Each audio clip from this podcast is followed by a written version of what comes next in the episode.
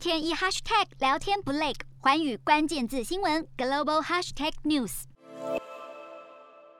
菲律宾与中国在南海局势升温，为了要强化在南海的军事存在，菲律宾已经取得两艘美国海岸防卫队的旧巡逻艇，以及三艘澳洲登陆艇和日本的海防巡逻船。而日前，菲律宾国防部长更宣布，已经订购两艘韩国现代重工的新军舰，要让菲律宾海军更加的现代化。虽然菲律宾海军拥有二战时期美军船舰，但是装备逐渐老旧，直到二零一零年，杜特地的前任总统。艾奎诺三世才开始展开军备现代化，如今与南韩造船巨擘现代重工签下大约一百五十三亿台币的合约，要为菲律宾海军打造两艘新的巡防舰。国防部表示，这项计划将会让菲律宾海军能够安全从事攻船、反潜、防空战争等相关的任务。瞄准新南向商机，剖析东南亚发展。我是主播叶思敏，